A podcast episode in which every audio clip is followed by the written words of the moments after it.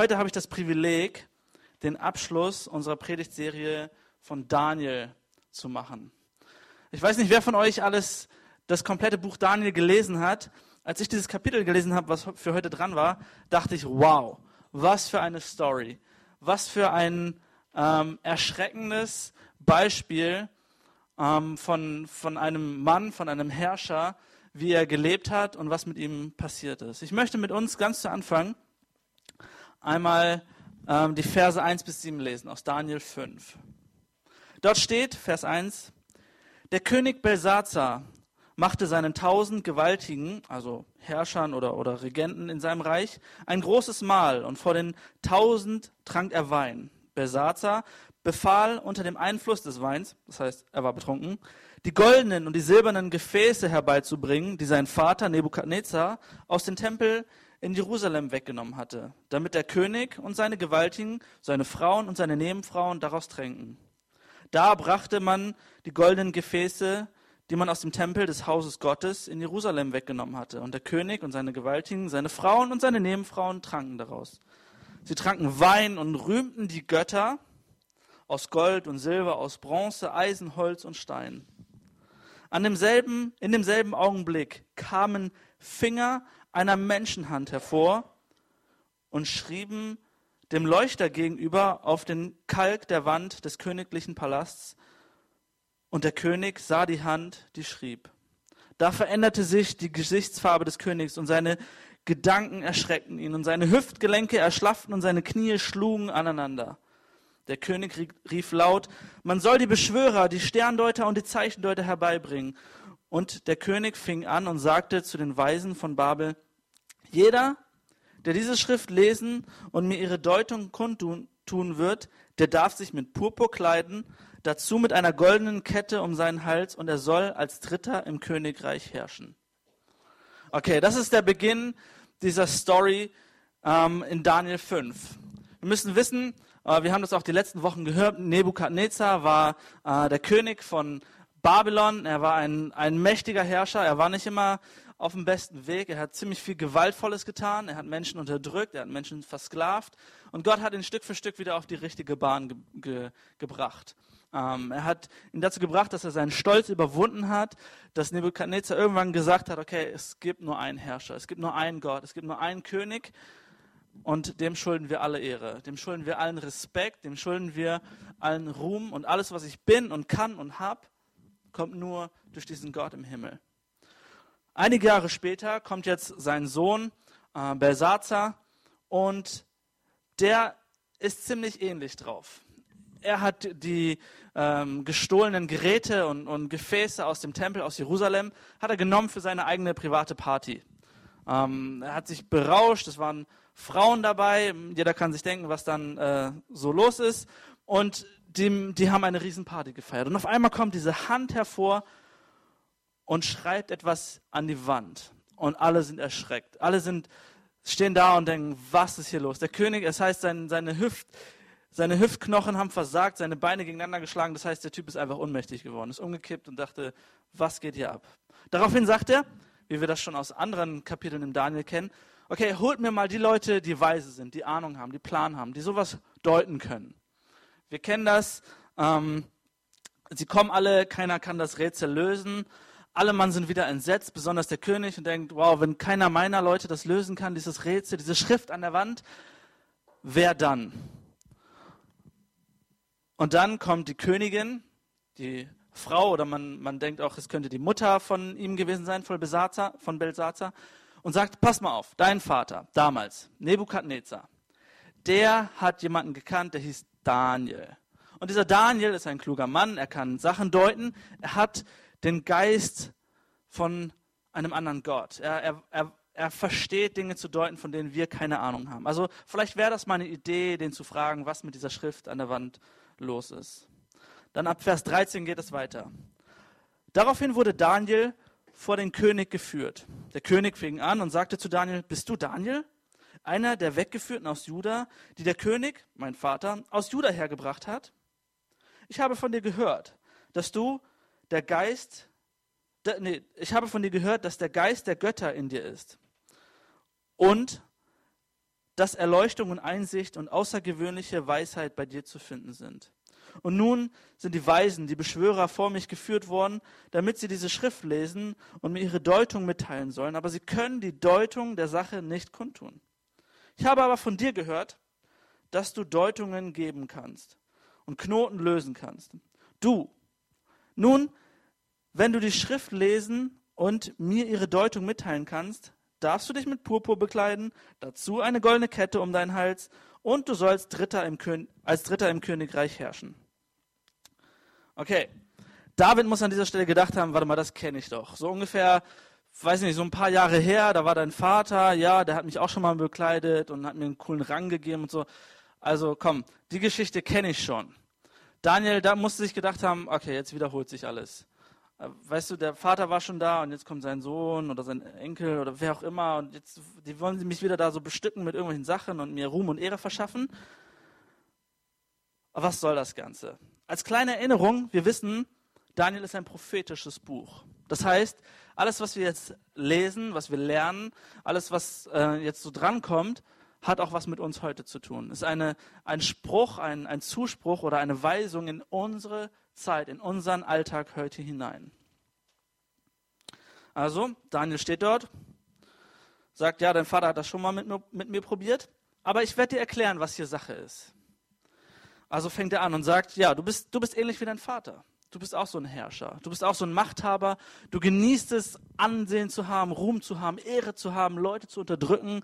Du hast alle Macht und du bist stolz darauf. Und genau das ist dein Problem. Du hast nichts gelernt.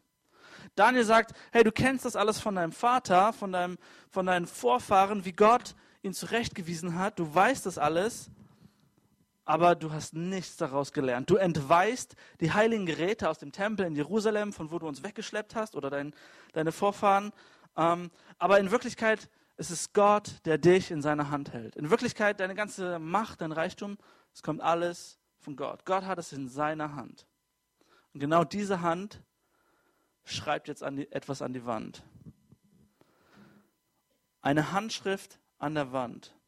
Und dort tauchen drei verschiedene Begriffe auf, die nichts mit der damaligen Zeit zu tun hatten, die völlig rätselhaft waren, weshalb Daniel hergerufen wurde, der das deutet.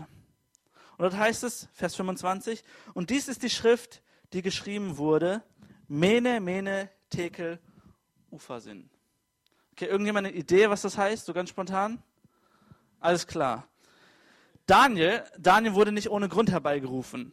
Vers 26 heißt es, okay, ich erkläre dir die Worte. Dies ist die Deutung des Wortes Mene. Gott hat dein Königtum gezählt und macht ihm ein Ende. Das heißt so viel wie, Gott hat sich das alles mit dir angeschaut. Hey, du hast einen Vater gehabt, der ziemlich ähnlich drauf war Du hättest von ihm lernen können, du hättest von ihm abgucken können, deine Tage sind gezählt. Und Gott macht dem Ganzen jetzt ein Ende.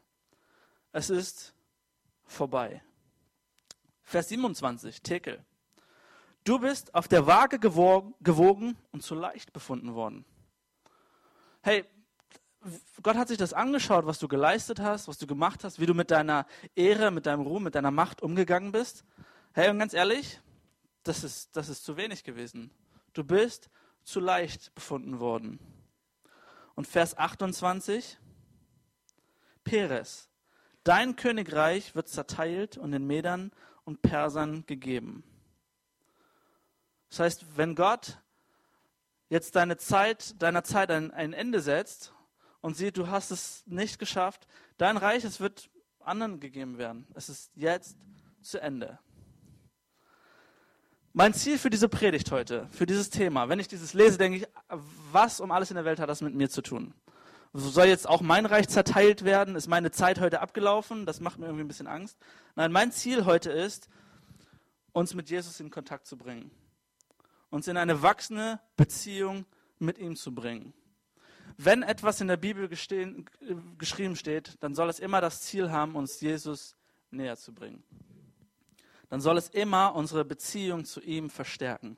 Also, wie kriegen wir das aus diesem, diesem Text hin?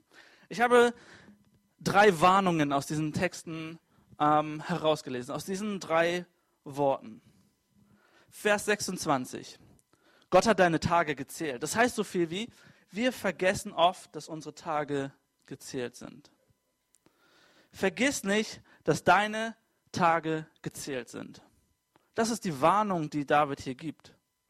Vergiss nicht, dass deine Tage gezählt sind. Wir werden alle eines Tages sterben. Das steht in Hebräer 9, Vers 27. Sterben müssen alle Menschen, aber sie sterben nur einmal und darauf folgt das Gericht. Ist vielleicht nicht so der Vers, den man sich an den Kühlschrank klemmt oder so und den man so morgens im Spiegel, hey, sterben werden wir alle einmal. Nee, das ist, das ist eine Warnung, das ist ein Hinweis. Daniel sagt, hey, unsere Tage sind alle gezählt und keiner von uns stellt das in Frage, oder? Keiner sagt, naja, ich werde ewig leben hier auf der Erde.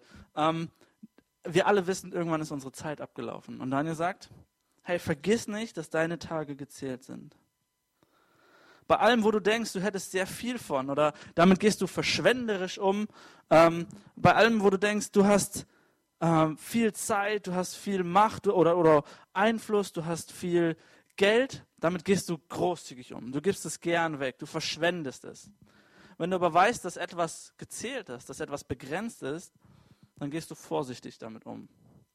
Dann ähm, wollen wir weise damit handeln.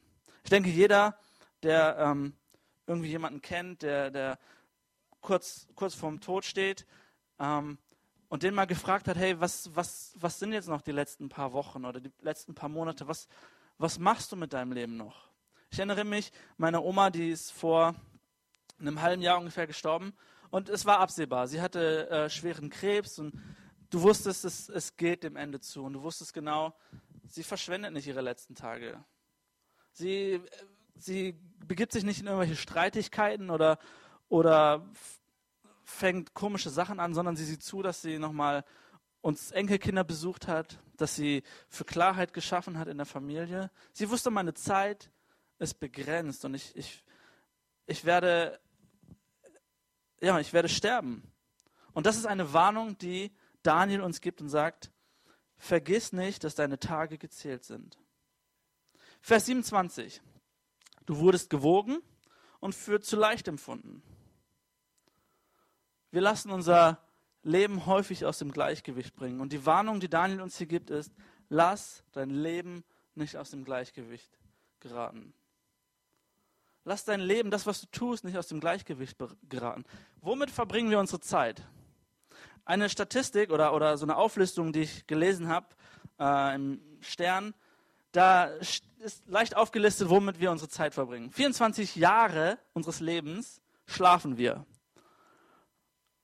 Zwölf Jahre davon schauen wir Fernsehen von unserem Leben. Zwölf Jahre unterhalten wir uns und drei Jahre von diesen Unterhaltungen ist einfach nur Blödsinn. Einfach nur Klatsch und Tratsch, nichts, was Sinn ergibt.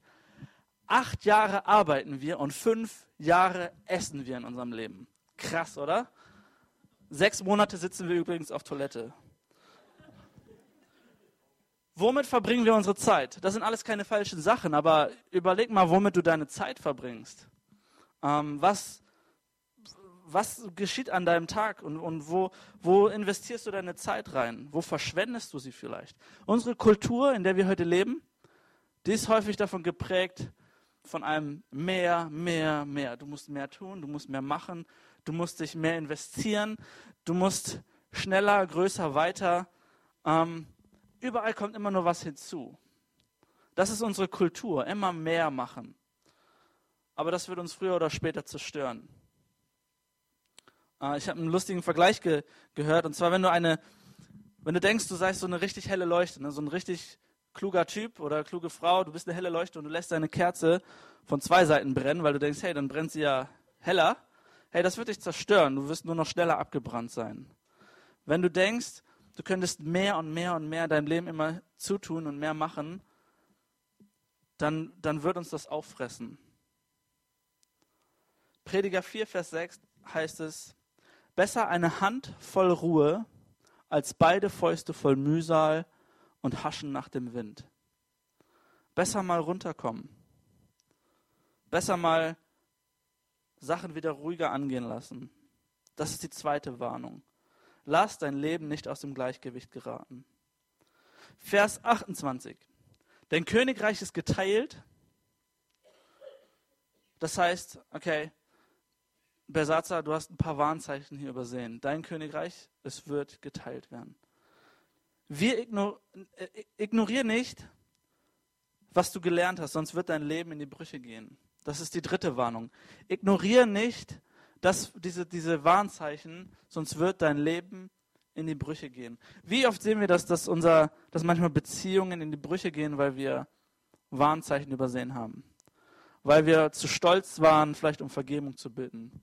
Wie viele Ehen gehen kaputt, weil Warnzeichen übersehen wurden, weil gute Ratschläge nicht angenommen wurden? Wie, viel, wie oft gehen unsere Finanzen den Bach runter und wir, wir landen in Schulden, weil wir diese Warnzeichen übersehen haben, ignoriert haben, dass wir mit unserem Geld vielleicht sinnvoll umgehen. Wie oft landen wir in Krankheiten, weil, weil wir uns ungesund ernähren, weil wir zu wenig Sport machen, was auch immer. Wenn wir Warnzeichen ignorieren, dann geht etwas in die Brüche. Und ich denke, diese Mahnungen und Warnungen von ähm, Daniel an Belsazar, die sind genauso auch an uns gerichtet. Und er sagt, hey, lass es gar nicht erst so weit kommen. Und wahrscheinlich denkt ihr jetzt, wow, das ist eigentlich gar nichts Neues. So, ich meine, ich weiß, ich darf mein, ähm, ich, ich weiß, ich werde irgendwann sterben. Und klar muss ich meine Zeit äh, wertschätzen. Und ich weiß auch, dass ich mein Leben nicht aus dem Gleichgewicht geraten lassen soll. Ähm, und, und klar, es gibt immer so Hinweise und, und Notizen, wo, wo das immer wieder zur Sprache kommt. Aber das ist nichts Neues. Aber wenn wir das alles wissen und nicht handeln, dann kommt trotzdem Zerstörung. Dann kommt trotzdem diese Spaltung. Dann kommt trotzdem ein Zerbruch in unserem Leben. Und ich denke, Gott schenkt uns diese Warnungen immer wieder, damit wir nicht in größeren Schmerz landen. Gott schenkt uns das, damit wir nicht erst in diesen Lebenskrisen stecken und am Ende merken, okay, wir hätten anders handeln sollen. Und es gibt so ein paar Symptome, wo wir merken, okay, wir haben ein Warnzeichen übersehen. Wir haben etwas äh, ja, unklug sind wir es angegangen.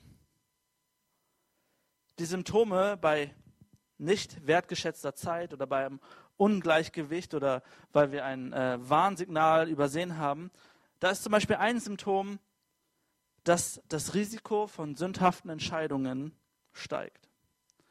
Mit anderen Worten, du gehst Versuchungen nach. Dass du in deinem Leben merkst, okay, da sind Versuchungen, da sind Dinge, die nicht gut sind und du gibst dem immer öfter nach. Du stimmst diesen Versuchungen zu. Das ist ein Symptom, wo wir wissen, okay, da habe ich ein Warnzeichen übersehen. Ich bin dem nachgegangen, obwohl ich weiß, dass es falsch war. Und ich rede hier nicht von einer Schokolade zu viel essen. Ähm, ich rede hier nicht von einer Stunde zu viel Fernsehen und dann denken, ah, ich habe, äh, das war so eine Versuchung. Wir wissen alle genau, wo, wo wir versucht sind, wo ein Blick vielleicht zu viel ist, wo vielleicht ein, ein Wort zu viel war, ähm, wo vielleicht Gedanken lästernd waren, falsch waren. Ähm, das ist ein Symptom. Vielleicht ein anderes Emotion. Deine Emotionen sind instabil. Dass du ausrastest oder rumschreist bei Dingen, die es eigentlich nicht wert sind. Wo du am Ende denkst, das bin eigentlich nicht ich. Es gibt keinen Grund, mit meinen Kindern oder mit meiner Frau oder meinem Mann zu schreien. Es gibt keinen Grund dafür, dass ich ein anderes Auto anbrülle, weil das kann er nicht hören und nicht antworten. Ähm, es sind manchmal die Emotionen, die so überspringen. Und das kann auch ein Symptom dafür sein, dass du deine Zeit nicht wertgeschätzt hast, dass dein Leben ein bisschen aus dem Gleichgewicht geraten ist, dass du Warnsignale übersehen hast. Ein anderes Symptom ist vielleicht, dass du weniger produktiv bist. Dass du merkst, du schaffst eigentlich nicht mehr das, was du eigentlich schaffen solltest. Ähm, du bist gesund, dir geht's gut, du hast genug geschlafen, aber du kommst nicht voran. Gott hat nicht ohne Grund gesagt, hey, der Sabbat ist zum Ausruhen da. Der Sonntag, chill mal. Ähm, nimm dir Ruhe, nimm dir Zeit. Und du sagst vielleicht, ja, aber Sonntag gehört doch dazu, in den Gottesdienst zu gehen und so muss doch auch sein. Ja, dann geh in den Gottesdienst und danach entspann dich. Die Arbeit kann auch am nächsten Tag wieder geschehen. Ich musste das diese Woche erst wieder lernen. Ähm, wir sind vor zwei Wochen umgezogen Unsere Wohnung sind wir am Einrichten, so nach und nach, Küche und Wohnzimmer und Schlafzimmer und alles weitere. Und Kartons stapeln sich in unserer Wohnung, die Hälfte ist schon leer, die andere Hälfte ist eingeräumt. Obwohl es gibt noch eine dritte Hälfte, die liegt einfach irgendwo rum. Ähm, und ich bin immer so, ich komme nach Hause und am liebsten möchte ich jetzt noch den Schrank aufbauen und das einräumen und nach, nach 8 Uhr auch noch Löcher bohren und Dinge anbringen. Und Anna und ich, wir haben so ein bisschen äh, diskutiert und, und ich habe gemerkt, krass, wir brauchen einfach auch mal Ruhe. Ähm, ich mag es, gern zu arbeiten und viel zu arbeiten und ich fühle mich manchmal ein bisschen bestätigt dadurch. Also mein Selbstwert steigt, wenn ich viel arbeite, was nicht gesund ist. Ähm, aber ich habe gemerkt, krass, die Sachen können auch einfach mal warten. Und wir machen jetzt einfach mal einen Tag gar nichts. Und dann ist halt Chaos. Dann gehen wir halt raus oder zu unseren Nachbarn oder was auch immer. Wir nehmen jetzt eine Zeit Ruhe, um morgen wieder produktiver sein zu können. Ein anderes Warnzeichen ist vielleicht, dass du Gott nicht mehr hörst. Du bist im Gottesdienst und denkst, die Predigt ödet mich so an, ich verstehe gar nichts. Oder du liest die Bibel und nach zehn Minuten denkst du, pff, das, spricht, das spricht null zu mir. Du stehst im Lobpreis und singst die Worte mit und denkst eigentlich, wow, hat nichts mit mir zu tun. Manchmal kann es sein, dass wir Gott nicht mehr hören, weil wir es nicht mehr schaffen, unsere Seele runterkommen zu lassen. Weil wir es nicht schaffen, Ruhe zu haben. Ähm, einige von euch kennen vielleicht diesen Psalm 46, Vers 11. Dort steht, seid still und erkennt, dass ich Gott bin. Sei einfach still und, und wisse, Gott ist Gott. Das bedeutet, seiner Seele mal Ruhe zu geben. Vielleicht einfach nur einmal am Tag, 15 Minuten, bevor du morgens zur Arbeit oder zur Schule musst, zu sagen, Gott, ich setze mich jetzt hier hin und ich gebe meiner Seele Ruhe und ich will hören und ich, ich, ich komme wieder runter. Warum kriegen wir das so oft nicht hin, diese, diese einfachen Sachen, von denen jeder weiß, dass es richtig und wichtig wäre, dass es gut ist? Ich glaube, weil wir häufig so leben wie Nebukadnezar und wie Belsazar und wie so viele andere Beispiele aus der Bibel, weil da so viel Stolz in unserem Herzen ist. Weil wir denken, ich kann das allein. Ich mache das. Ich, ich bin derjenige, der mein Leben in meiner Hand hat. Gott hat mich, oder, oder ich bin befähigt mit vielen Dingen, aber es ist meins. Ähm, bei Nebukadnezar hat es ziemlich lange gedauert und er ist einen ziemlich harten Prozess durchgegangen, bis er erkannt hat, dass Gott die höchste Autorität in seinem Leben ist. Auch Belsazar, der das alles gesehen hat, das sagt Daniel, du hast dein Herz nicht gedemütigt. Du weißt, wie, wie, wie der Hase läuft. Und du bist, du, du bist stolz in deinem Herzen. Und du hast Gott nicht geehrt. Ich glaube, das ist häufig ein Problem, warum wir an dem Ganzen scheitern. Und ganz ehrlich, wenn, wenn wir so überlegen, okay, Daniel war ein Prophet und was haben diese komischen Worte, Mene, Mene, Tekel, Ufasin mit meinem Leben zu tun, dann glaube ich, dass Gott diese Worte manchmal auch an unsere, an unsere Wand schreibt, in unserem Wohnzimmer und sagt, pass auf, das ist ein Warnzeichen.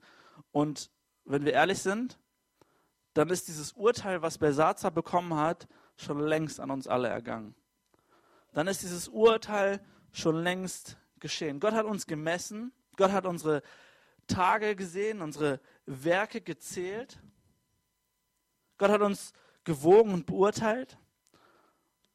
Und zu 100 Prozent sagt er bei jedem von uns, es hat nicht ausgereicht. Es ist nicht ausreichend. Da ist so viel Negatives, da ist so viel Stolz, so viel Egoismus, Rebellion, Selbstsüchtiges, da ist so viel Ignoranz. Du gibst die Ehre dir, ähm, Lob und Anerkennung nimmst du für dich. Und Gott sagt, ja, genau das, was ich Besatzer gesagt habe, das gilt auch für dich. Hey, ich habe dich gezählt, ich habe dich gewogen. Und du sagst vielleicht, hey, da ist doch aber auch so viel Positives. Ich meine, ich, ich sehe zu, dass ich guten Umgang mit meinen Geschwistern habe oder mit meinen Kindern.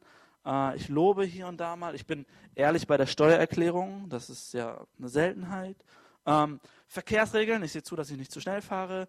Ähm, ich kopiere keine Filme, keine CDs.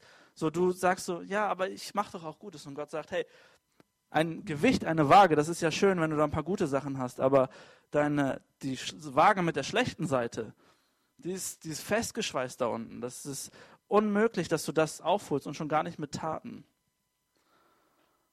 Und das Urteil, was wir eigentlich alle bekommen, ist, dass uns alles genommen wird. Dass uns auch die Verbindung zu Gott, dass es uns, dass uns ein ewiges Leben, dass uns alles genommen wird, unser unser Hab und Gut, unser ganzes Sein.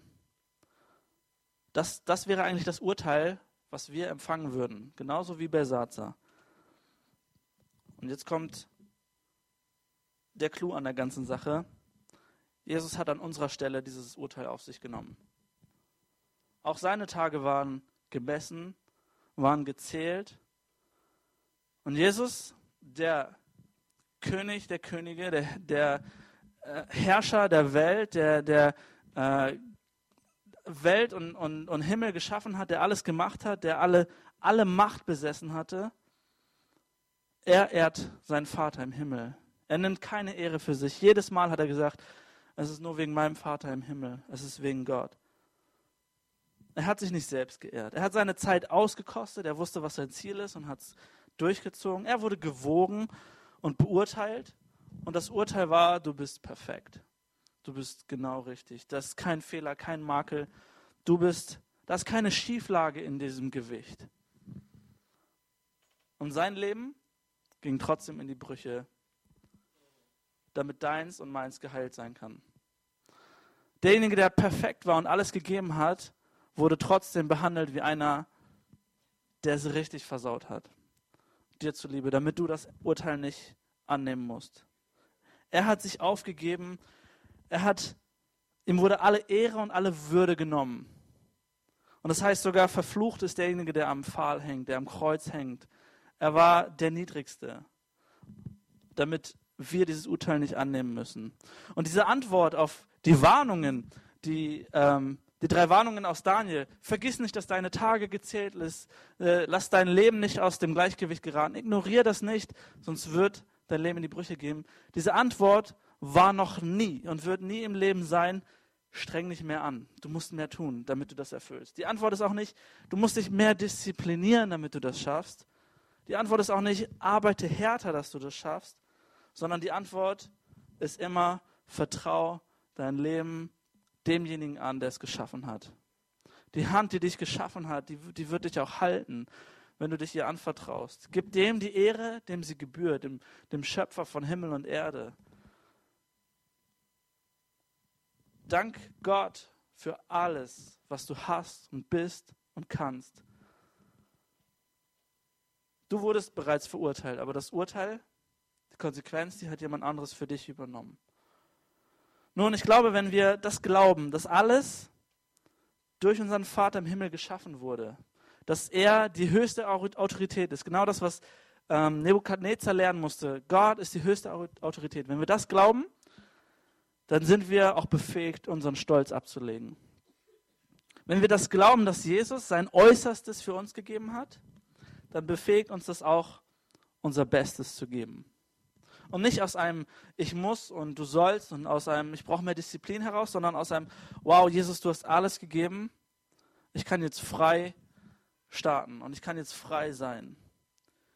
Und wir geben unser Bestes, weil Jesus uns sein Bestes ge gegeben hat. Nun, jetzt die drei Aufforderungen. Wir haben drei Warnungen gehört und jetzt kommen drei Hinweise, drei Aufforderungen, die wir mit diesen Worten verbinden können. Die erste Aufforderung lautet, lebe mit Bedeutsamkeit. Das heißt, schätze dein Leben wert. Dein Leben ist wichtig. Schmeiß es nicht weg. Das Beste, der beste Weg, das zu tun, ist, indem du dein Leben dem anvertraust, der es geschaffen hat hey, da steckt kein Du musst drin, da steckt kein Du sollst drin, da steckt kein Ich muss mehr machen, sondern da steckt das drin, Gott, ich vertraue dir. Das ist, das ist eigentlich Aufgabe, also eine sich aufgeben, ein sich hingeben, ein, ein ich, ich gebe auf, ich kann nicht mehr. Lebe mit Bedeutsamkeit. Mach einen Unterschied. Ähm, das war ein Teil der, der Predigtserie von Daniel. Mach einen Unterschied. Und das kann schon in so kleinen Dingen geschehen, dass du eine Ermutigung bist für jemanden. Jemandem eine SMS schreiben, eine Nachricht schreiben, wow, das kann so ermutigend sein. Das ist ein Unterschied. Ähm, jemanden anrufen und einfach nur fragen, wie geht's dir? Das ist ein Unterschied im Leben einer Person. Jemandem den Kaffee bezahlen, wenn er vor dir oder hinter dir an der Kasse ist. Ähm, das ist ein Unterschied machen im Leben eines anderen. Das bedeutet es, mit Bedeutsamkeit zu leben. Das Leben, es geht nicht immer nur um das Leben, Essen und Heiraten. Es geht nicht um diese Auflistung von Schlafen und Arbeiten und äh, Fernsehen, sondern wir können unserem Leben mehr Bedeutsamkeit geben. Und ganz ehrlich, jeder von uns freut sich, wenn er gebraucht wird. Jeder freut sich, wenn er eine Stellung hat, eine Position hat, wo Leute sagen, hey, das ist so cool, dass du da bist. Und, und ohne dich würde es hier nicht funktionieren. Klar, keiner ist unersetzlich so, aber wir brauchen dich und du bist gut hier und du bist wichtig hier. Also lebe dein Leben mit Bedeutsamkeit. Das, was du tust, tu es mit Absicht, tu es gern. Ich finde ab Psalm 39, Vers 5 stark, wo es heißt, lass mich begreifen, Herr, dass mein Leben begrenzt ist und meine Erdentage kurz bemessen sind. Lass mich erkennen, wie vergänglich ich bin. Wenn wir wissen, wie, be wie begrenzt unser Leben ist, dann können wir unserem Leben auch mehr Bedeutung geben und sagen, wow, ich möchte was Sinnvolles tun. Ich möchte meine Zeit nicht verschwenden. Vielleicht kennt der eine oder andere das Lied von Samuel Haast, wo es heißt, ähm, lebe dein Leben mit Perspektive Ewigkeit. Mich hat das ziemlich stark angesprochen, weil ich, weil ich immer denke, wow, Perspektive Ewigkeit bedeutet nicht, yes, es bald vorbei hier, sondern Perspektive Ewigkeit bedeutet, wow, diese Zeit hier, ich will sie gut nutzen, ich will sie intensiv nutzen und es wird eine andere Zeit kommen und ich möchte so viele wie möglich mit da hineinnehmen. Perspektive Ewigkeit bedeutet, dass ich in meinem Leben Bedeutsamkeit gebe. Der zweite Schritt ist, erste Dinge zuerst. Das, was zuerst drankommt, das tu auch zuerst. Ähm, ich habe das auch bei dem Umzug jetzt sehr stark äh, erlebt. Es ist wirklich so, wenn du zuerst deine Kartons auspackst und deine Wäscheklamotten rausholst und dann erst den Schrank aufbaust, dann hast du ein Problem. Das, was zuerst dran kommt, ist, deinen Kleiderschrank aufzubauen und dann packst du deine Kartons aus. Äh, genauso ist das mit vielen anderen Dingen. Wenn du deine Garage aufräumst, dann solltest du nicht erst einen Schraubenzieher nehmen und den von A nach B tragen, sondern erstmal deinen, den, den Schrank in deiner Garage aufbauen und, und sortieren. Die ersten Dinge kommen zuerst, denn die haben die Macht, die folgenden Dinge zu bestimmen. Die Dinge, die du zuerst tust, haben Kraft, den Rest auch zu bestimmen. Ähm, in einem Psalm heißt es, gib mir Weisheit, meinen Tag richtig zu nutzen. Und ich bete das so oft und sage, Gott, gib mir Weisheit, die Dinge richtig anzupacken. Es gibt so viel zu tun, ich möchte es richtig machen. Gib mir Weisheit. Vielleicht ist es für dich dran, die ersten Dinge die ersten sein zu lassen, indem du Gott eine bestimmte Zeit in deinem Kalender einräumst. Indem du sagst, Gott, die ersten 15 Minuten meines Tages, ich gebe sie dir. Okay, nach dem Kaffee und nach dem Duschen ist okay, aber sie gehören dir. Ich will runterkommen, ich möchte dir die Zeit geben. Vielleicht bedeutet es für dich, dass du sagst, okay, wichtig ist es, dass ich sonntags auch in den Gottesdienst gehe, regelmäßig. Dass du dir im Kalender einen regelmäßigen Eintrag machst und sagst, jeden Sonntag tue ich das. Erste Dinge kommen zuerst. Mein Tag verläuft ganz anders, wenn ich morgens anfange, Gott zu preisen und zu danken und zu bitten, dass er mir im Tag hilft, als wenn ich ganz am Ende irgendwann im Bett liege, meine, die Hand meiner Frau halte und sage, Gott, danke für diesen Tag. So, das ist ein meilenweiter Unterschied, ob ich mich vorbereite oder ob ich am Ende nur noch sage, danke. Das ist wie, wenn jemand im Konzert ist und sagt, ach, ich stimme mein, Konzert, äh, mein, mein äh, Instrument nach dem Konzert. Das ergibt keinen Sinn. So, Instrumente werden vor dem Konzert gestimmt. Erste Dinge kommen zuerst. Und das dritte ist, tu es jetzt. Jetzt ist die Zeit. Die Warnung, die Daniel gegeben hat, Belsatzer hatte keine Chance mehr. Und es soll uns eine Warnung sein, ein Hinweis sein, zu sagen, okay, ich möchte, dass mein Leben nicht aus dem Gleichgewicht gerät. Ich möchte meine Zeit sinnvoll nutzen. Ähm, ich will das jetzt tun. Die ganze Sache ist halt, dass Gott auch manchmal Konsequenzen zulässt und sagt, okay, ich habe dich gewarnt. Und lieber du lernst es auf die harte Tour als gar nicht. Aber wir müssen es gar nicht erst so weit kommen lassen. Und das ist das Tolle. Ähm, wir müssen das nicht ignorieren, was Gott uns sagt. Lass uns zusammen beten.